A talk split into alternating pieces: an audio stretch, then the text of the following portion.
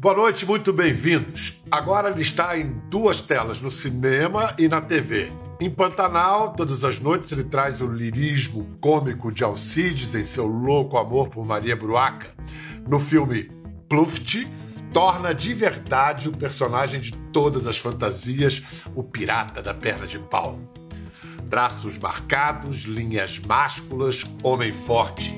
Expressão doce, olhar vulnerável, poeta sensível.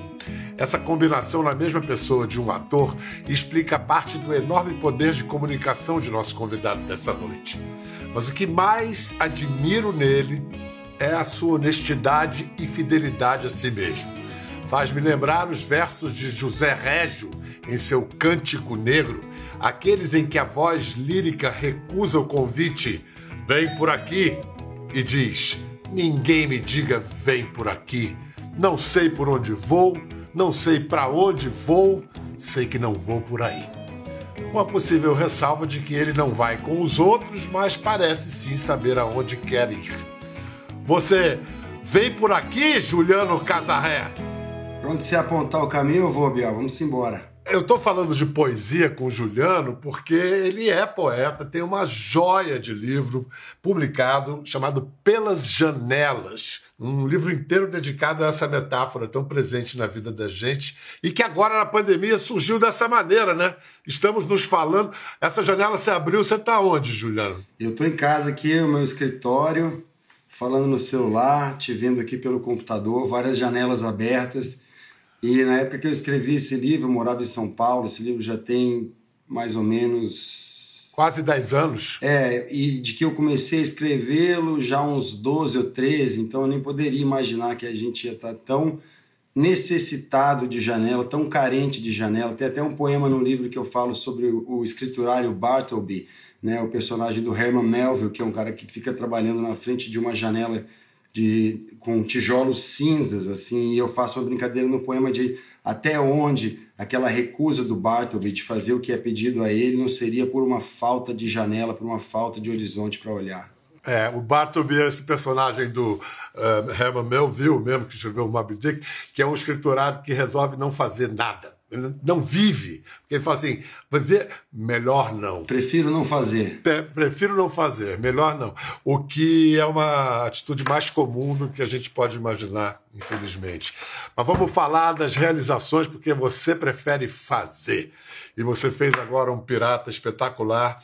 O Pirata Perna de Pau, a peça Pluft, um clássico da Maria Clara Machado, que ela lançou no Teatro Tablado em 1955, e é um dos poemas, poemas mais lindos da literatura brasileira, abre com aquela frase imortal: Mãe, gente existe? Então, Juliano, duas perguntas para você. Gente existe? Você tem medo de gente?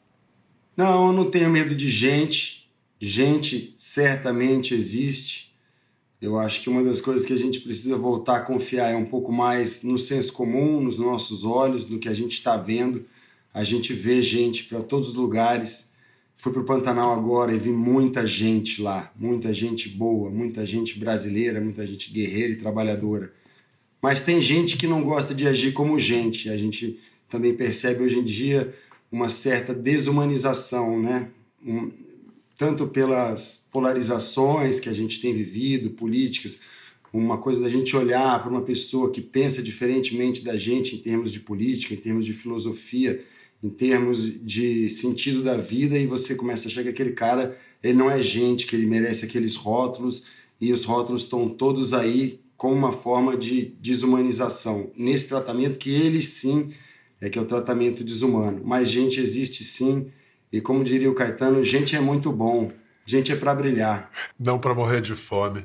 Escuta, é. você quando menino você assistiu a Pluft, você foi criado em Brasília, apesar de ter nascido em Pelotas. Eu lembro de ter assistido no mínimo duas montagens. Eu acho que devem ter sido só essas duas. Uma que eu acho que foi talvez o meu primeiro contato, viu, com teatro, assim, teatro grande, teatro bonito, caixa cênica enorme, pé direito alto deve ter sido ou na Sala Vila Lobos ou na Sala Martins Pena do Teatro Nacional em Brasília. E eu lembro da mágica, né? Eu lembro de ser transportado para um outro universo lá. E vi também uma produçãozinha muito simples no colégio, meu colégio, o Colégio Santa Doroteia, em Brasília, na Asa Norte. E eles tinham um palquinho muito simples assim. E eu vi também uma montagem lá bem não é rústica, bem, bem manual, assim, sabe? Bem artesanal. A pessoa saía, ia para o camarim ali, se trocava, a gente via que estava acontecendo os bastidores e volta para a cena. Eu lembro dessas duas, e lembro do meu pai lendo também a versão em livro que saiu do Pluft também para gente todas as noites. O pai do Juliano é o Lourenço Casarré, que é jornalista, escritor e autor de muitas obras infantos juvenis. Então você deve ter ouvido muita história em casa, né? Você já foi sendo formado nesse negócio de contar histórias pelo seu pai, né? É, até que poderia meu pai fazer jus àquele ditado, casa de ferreiro, espeto de pau, e ser um pai que não lia, né? Mas não, meu pai era um pai que lia sempre pra gente, até tarde, assim, até, sei lá, 12, 13 anos eu lembro eu na parte de cima do beliche, meu irmão na parte de baixo, meu pai sentado numa cadeira, ou lendo alguma história, ou inventando uma história de improviso. Assim, ele tinha inventado um herói politicamente incorreto e ele ia fazendo as histórias com esse herói, que era o Salim, e aí entrava o Batman, entrava o Super-Homem, o Lex Luthor, e ele inventando, empilhando piada e, e bobagem, a gente ficava ali rindo, e daqui a pouco ele sentia que estava na hora dele sair, ele ia diminuindo a velocidade da narração e a gente capotava. que delícia. Olha, o filme Pluft, que está em 450 salas do Brasil, foi filmado em 3D, três dimensões, e ele teve diferentes etapas. Primeiro, esse mundo da gente, e depois o mundo dos fantasmas, que foi todo filmado debaixo d'água, gente. Você foi ver isso, como eram filmados os fantasmas, ou só fez a parte do pirata? Eu só fiz a parte de terra firme. E desde aquela época, assim, que eu confesso que me dava uma vontade de estar tá fazendo fantasma também, porque eu sou um cara que cresci fazendo natação e quando era criança ficava horas na piscina inventando lutas debaixo d'água e virando cambalhotas incríveis. Mas eu dessa vez só fiz a parte, a parte seca e a Fabíola Nascimento, o Nicolas, eles mergulharam bastante para fazer esses fantasmas voarem incrível, eles fazem coisas incríveis. A Fabíola fala debaixo d'água sem, sem bolhas, é um negócio extraordinário. Agora, você também teve o desafio de porque para contracenar com os fantasmas, tudo que você tinha era a sua imaginação, né? É. Não tinha ninguém na tua frente, né? Foi, foi uma coisa curiosa, um desafio gostoso também. A gente que é ator brasileiro às vezes vê um making off de um Star Wars ver aqueles atores trabalhando na frente de um, um, boneco ou do nada, com uma tela verde atrás, onde depois vai ser inserido todo o universo, explosões, fogo. E a gente fica pensando como deve ser legal né, fazer isso. Dessa vez foi assim. Trabalhei muito com a Lola, que faz a Maribel, trabalhei muito com gente, mas também trabalhei com esses com o, o vazio. A direção de Pluft é da Rosane Svartman, que é a adaptação é, da peça para o roteiro de cinema do Cacá Murtê e José Lavini. Então vamos ver um pouco do Juliano em ação como o pirata da perna de pau.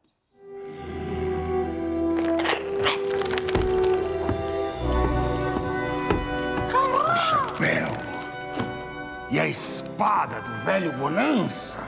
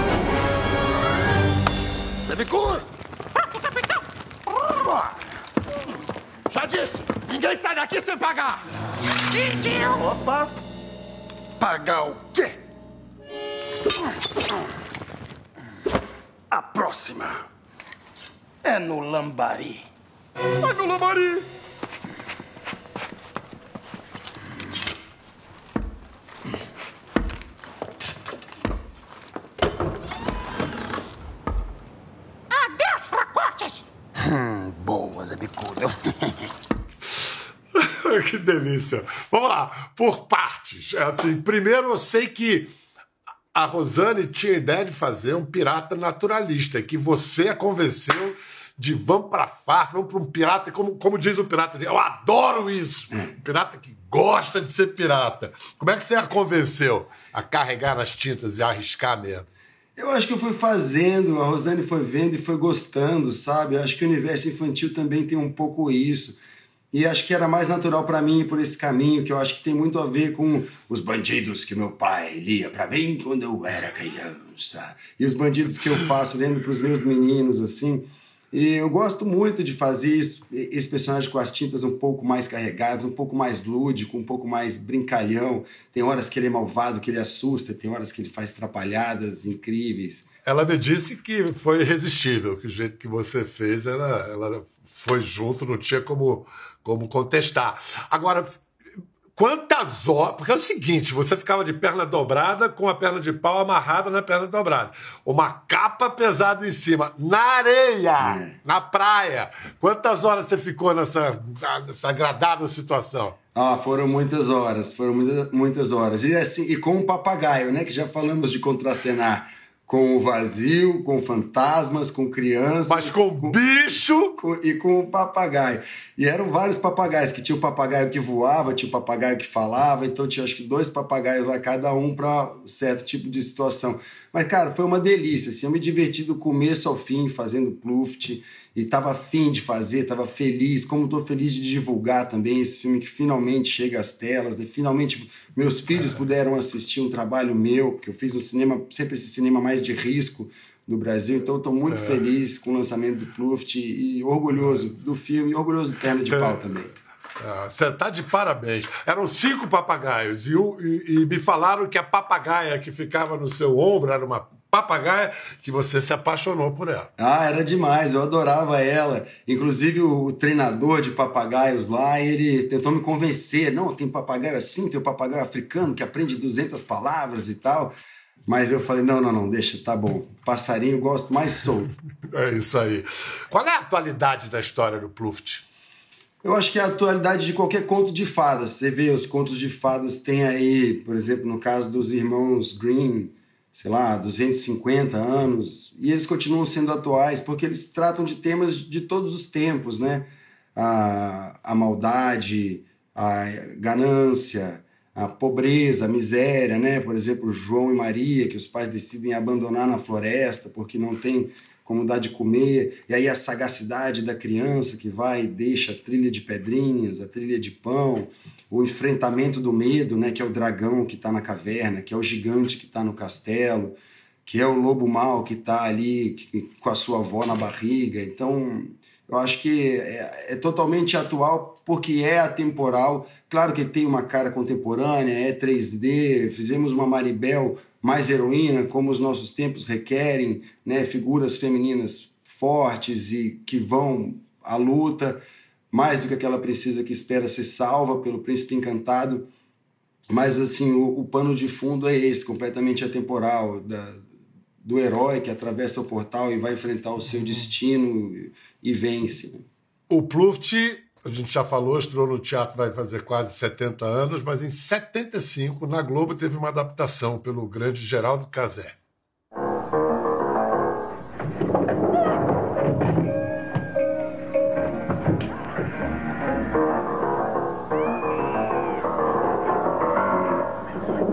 Vamos embora, estou com medo. Ah, menina, vou amarrar a sua boca para você deixar de ser boba e parar com essa gritaria. Ah, imediato, amarre ela naquela cadeira. Não quero meninas atrapalhando o meu serviço. Preciso de muita concentração para poder procurar o tesouro.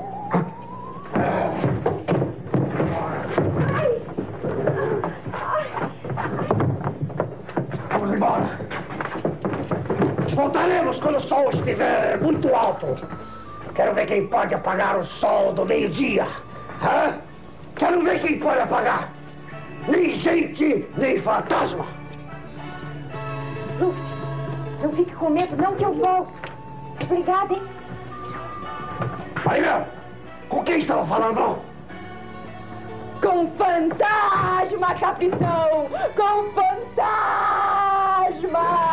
É melhor ir embora daqui o quanto antes. Ela está ficando doida também. Norma Bloom, a eterna mocinha como Maribel, Dirce Migliaccio como Pluft, Flávio Migliaccio como Pirata Perna de Pau. Aquele segundo pirata, Juliano, era meu padrinho, Joseph Guerreiro. É, Joseph Guerreiro. E você vê que o, o, o pirata do Flávio tem um, um gancho de Capitão Gancho, quer dizer. Todos os piratas entram na composição de qualquer pirata que um ator vai fazer. Todos os piratas que você viu na sua vida. Johnny Depp tem alguma coisa ali? Tem um pouco, eu tomei muito cuidado, porque estava muito recente ali o Jack Sparrow e eu também não queria né, parecer que estava copiando. Então nem fui assistir, que o Johnny Depp é tão cativante, tão contagiante que era capaz de eu imitar até sem querer. Mas você vê que ali o Flávio, ele tem coisas saudoso, gigantesco, Flávio Migliatti, tem coisas parecidas com o meu perna de pau, porque é o pirata de todos os piratas, é o pirata do sonho e do É isso. pesadelo, né? O pirata que, que dorme dentro de nós, daquelas figuras que a gente carrega assim, da nossa formação mesmo, da infância. Arquetípico, né? E ver o, Flávio, ver o Flávio Migliaccio ali me fez lembrar de um tema muito delicado, o suicídio, em que você tocou na sua estreia teatral, na peça Adubo, ou A Sutil Arte de Escoar pelo Ralo. Você, jovem estreante, já se mete com um um tema assim espinhoso. Você era o quê? Inconsequente ou corajoso? Acho que um pouco dos dois. A coragem é a inconsequência da juventude, né? Eu tinha três colegas que iam se formar naquele mesmo semestre. Tinham outras turmas também, mas eu queria trabalhar com aqueles três: André Araújo, Pedro Martins e Rosana Viegas, os três de Brasília. Eu pedi para estar no grupo deles e eles já tinham delimitado esse tema da morte. E aí a gente foi fazer uma coisa que eu até acabei fazendo depois do Pelas Janelas, que é pegar um tema e estudar ele por todos os lados, como os gregos viam, como os romanos viam, sabe? O que que e aí eu peguei um estudo sobre o suicídio do Emílio Durkheim, peguei também um outro livro que se chamava O Deus Selvagem, que era um livro sobre suicídio para estudar um pouco, né, sobre isso e sobre a morte de, de vários outros jeitos. E mudou um pouco a minha maneira de olhar para a vida, assim, porque ali naquele estudo a gente via gente morrendo de cada jeito besta, que você vai vendo que a morte está sempre ali, né, que a vida realmente é um clichê, mas a vida é um sopro, a vida é rápida, então e ela pode acabar para a qualquer momento e ela vai certamente acabar para todo mundo, inclusive uma das questões que a gente queria fazer na peça era, olha, vamos falar sobre a morte porque é um assunto que a gente tem se falado, tem falado pouco. Durante muito tempo a morte acontecia nas praças, você via as mortes, os, os necrotérios eram abertos, a pessoa morria e você ia, podia ir lá ver o morto que tinha morrido naquela semana. E a gente foi transformando a morte num assunto que a gente não fala, que a gente não vê. Tabu. Um tabu. E foi muito legal, a peça foi um sucesso, foi o texto. Foi. A gente escreveu, apresentamos por 10 anos. É. Não, incrível. Essa, essa peça que foi um trabalho de conclusão de curso no- no- de artes cênicas do, do Juliano, acabou que foi um sucesso. A gente resgatou umas imagens aqui, vamos ver. Caramba.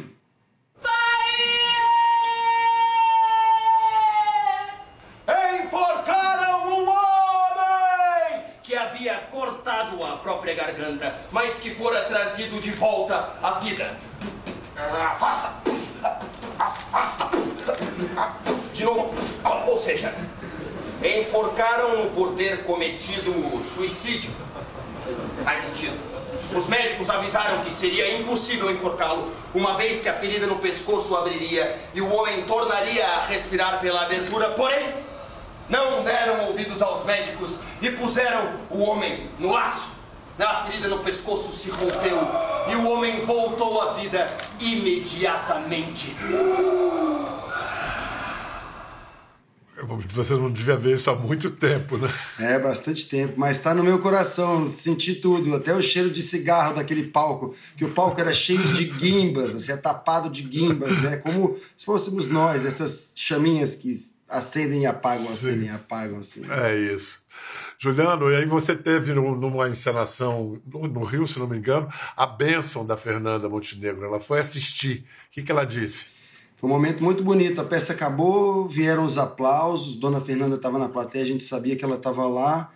E assim, meio que a plateia olhou para ela e a gente olhou também e ela falou simplesmente assim: fico muito feliz de ver essa peça, fico muito feliz de saber que a gente está entregando teatro nas mãos de uma geração que faz o teatro que a gente gosta que seja feito do jeito que a gente gosta de fazer, com emoção, com amor. Foi um momento super tocante, assim, a gente, todo mundo né, chorando pra caramba, uma coisa completamente inesperada.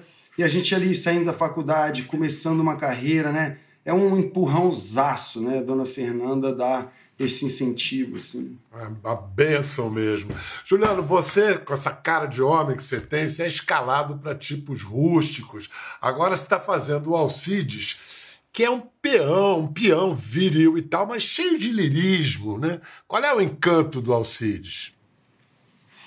Eu acho que é uma coisa que, assim, eu demorei muito tempo a me dar conta de que eu fazia isso.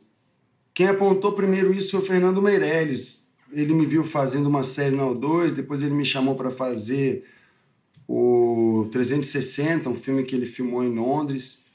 E ele falava, cara, você sempre bota essas duas coisas no personagem, assim, é sempre tipo força e delicadeza, sabe? É, dureza e doçura. E foi uma coisa que eu fui fazendo naturalmente, que eu acho que eu tenho naturalmente na vida também, assim, e que acho que para um personagem resulta muito atraente, porque você não sabe muito bem quem é aquela pessoa. Peraí, mas ele é bruto. Não, mas peraí, mas ele é doce. E o espectador fica sempre numa, numa vontade de ver, porque tudo pode acontecer. Ele pode ir para uma grosseria e arranjar uma briga numa festa de casamento, ou daqui a pouco ele pode ser o maior cavaleiro do mundo e ajudar a Maria se levantar, é. e, sabe? Então, eu acho que é isso, dá vontade de você desvendar o mistério. É. E assim são os seres humanos, é verdade. Agora, na versão original da novela, o Alcides acaba perdendo o lambari, né? Sendo castrado. Vai ser igual dessa vez? Você pode dar um spoiler ou é melhor esperar? Eu acho que é melhor esperar. Eu acho que é melhor esperar, porque eu não sei o que, que eu posso falar. Mas vai ser, tá. vai, vai ser duro, tanto quanto foi da outra vez. Um pouco diferente, mas tão duro quanto. Vamos ver uma cena que ficou muito popular na, na, na novela. Virou um clássico instantâneo do Alcides e da Maria Bruaca no Pantanal. Eu acho que eu nunca tinha visto a senhora tão bonita assim. Você disse o que, Alcides? Que eu nunca tinha visto a senhora tão bonita assim. Os cabelos soltos esse zoião verde. Nunca ninguém me disse isso antes. É. Não devia ter dito nada, não. Eu e minha boca grande. Mas você disse. Então você perdoa. É.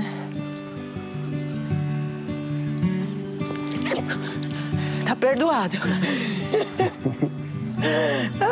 Dara. Nossa, Arcides, eu não sabia que você andava armado. Não tô armado, nada. Você é a fivela do cinto somente. Fivela de respeito, né, Arcides? Não é?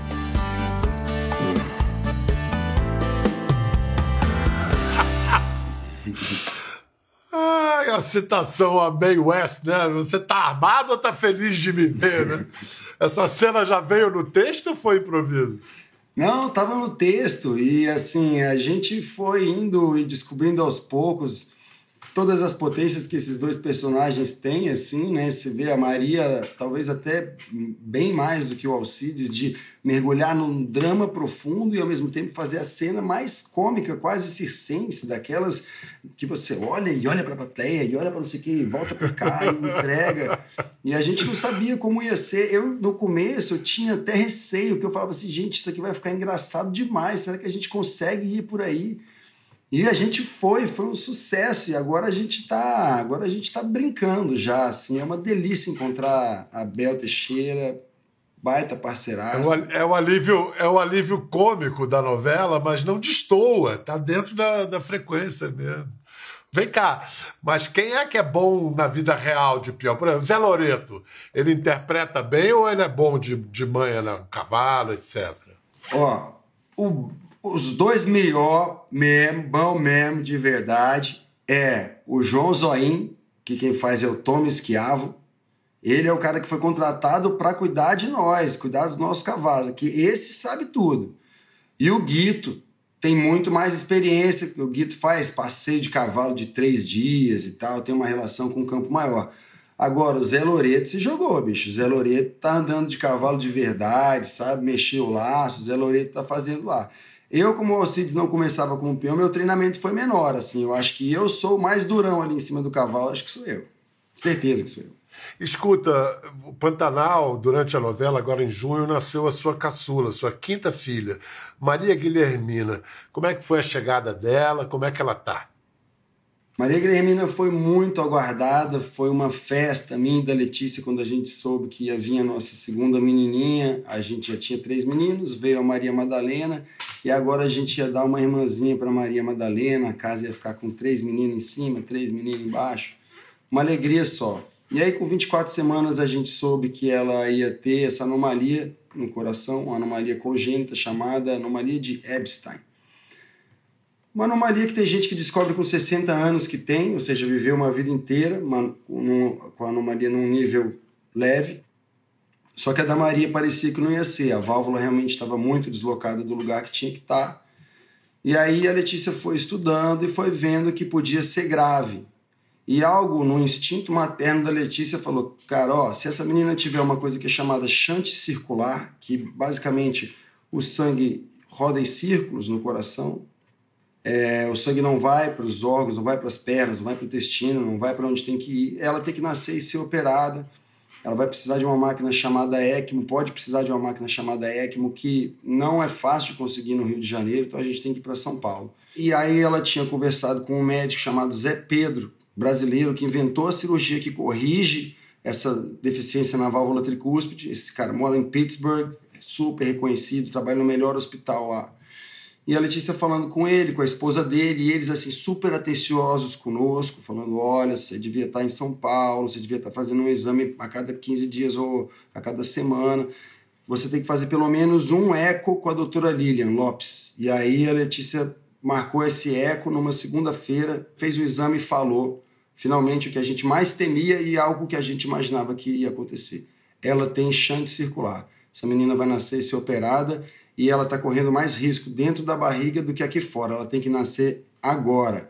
E aí, para não fazer uma cirurgia de 10 horas, que foi o que a Maria fez é, de noite, a gente marcou o parto para o dia seguinte e ela nasceu bem. Se você olhasse assim, se a gente não soubesse, você ia pegar e ia criar, e ela ia morrer em poucas horas.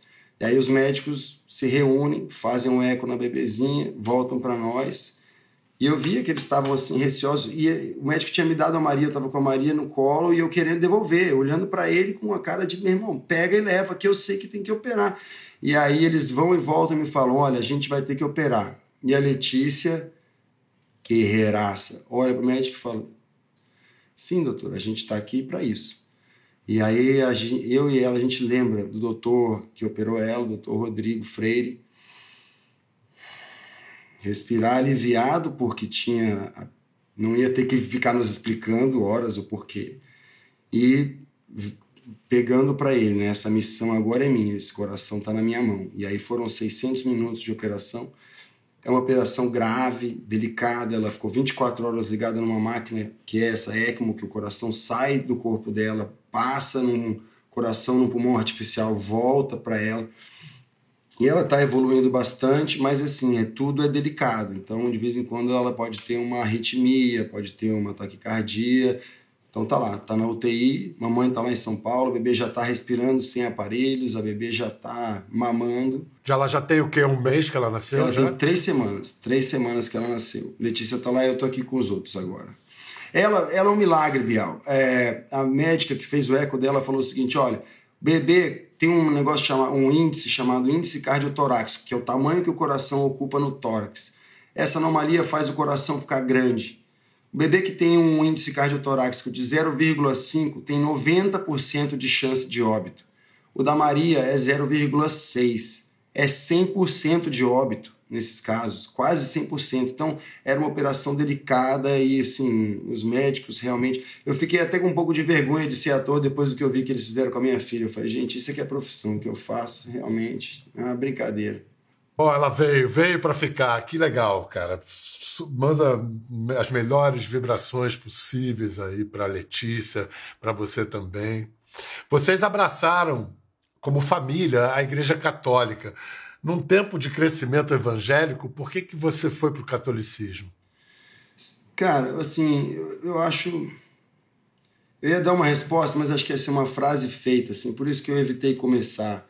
Eu não fui para a Igreja Católica por um arrobo místico, assim, tipo, ah, eu vi tal coisa, eu vi Jesus, ou eu quero um calorzinho no coração, eu quero uma consolação. Eu fui para a Igreja Católica porque eu fui estudar e buscar a verdade. Assim, eu sou um cara que estuda, que gosta de filosofia, que gosta e eu fui estudando, eu fui chegando na Bíblia, fui chegando no, no, no Antigo Testamento e vendo, poxa, essa história de Caim e Abel, realmente, ela guarda verdades. Tem coisas, essa história tem dois parágrafos, mas o que ela está falando aqui, a gente vê no mundo. Pô, essa outra história aqui, isso aqui tem a ver. E fui chegando, fui chegando, cheguei nos evangelhos.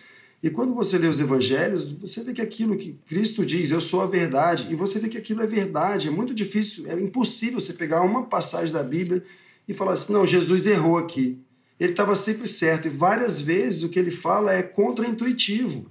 Né? Ele. Várias passagens que você fala assim, por exemplo, a passagem do os trabalhadores da última hora, que o patrão sai durante o dia inteiro pegando gente para trabalhar para ele, no final do dia ele dá o mesmo dinheiro que ele deu para o cara que aceitou na última hora do cara que ele deu pra, lá no começo do dia. E o cara do começo do dia fala, pô, mas eu trabalhei muito mais. E o, o, o patrão fala, mas o meu acordo com você foi, com, foi uma moeda o meu acordo com ele foi uma moeda também. É contraintuitivo, todo mundo pensa no trabalho, mas é uma, aquela parábola está falando do reino dos céus. Quem entrar por último vai entrar também. Quem entrar primeiro, melhor ainda. Mas o negócio é todo mundo se salvar. Então, eu acho que foi isso. Foi, foi ver a verdade, ser incapaz de negar o que eu estava vendo ali. E tem sido maravilhoso. Assim. São vários anos já vivendo dentro da igreja. Nesse momento agora a gente está experiment... desculpa, experimentando assim o ápice da caridade cristã com os nossos amigos e colegas do colégio dos meus meninos mais velhos que quando a gente não pode levar eles levam, pego, levo meus meninos para casa. Então assim é uma uma grande família que nos aceitou e é muito bonito viver aqui na Terra, trabalhar aqui na Terra se esforçar aqui na terra, mas ter sempre os olhos postos no alto, no céu. Muito bem, Juliano. Adorei conversar com você. Vamos terminar lendo poesia, mas eu peço para você ler um poema que eu adorei do seu livro, chamado Protojanela, que é quase um, um poema místico. É como, acho como uma obra de Deus inspira o homem a produzir coisas divinas. Tá com ele à mão aí? Tô, tô com ele aqui. Manda ver. Um artista doidivanas de talento, seguindo seus misteriosos critérios, dono de um cinzel de água e vento, dono de um esculpir milimétrico, esculpiu lento fendas nas pedras, pedras que eram, a um só tempo, o firme tijolo e o mole cimento, tanto suas tintas quanto suas telas ao longo de longo tempo, as fendas foram fendas apenas. Coisas somente, não eram ideias. Até que um macaco mais atento lança-lhes um olhar através mente e por primeira vez pensa: janelas. Janelas, gente, janelas. Juliano Casarrec, além de um estupendo ator, também é poeta. Obrigado, Juliano. Eu que, que as agradeço. janelas e as portas se abram para você e para sua linda família. Tudo, tudo de bom. Para você em casa também. De olho na janela, hein? Beijo. Quer ver mais? Entre no Globoplay.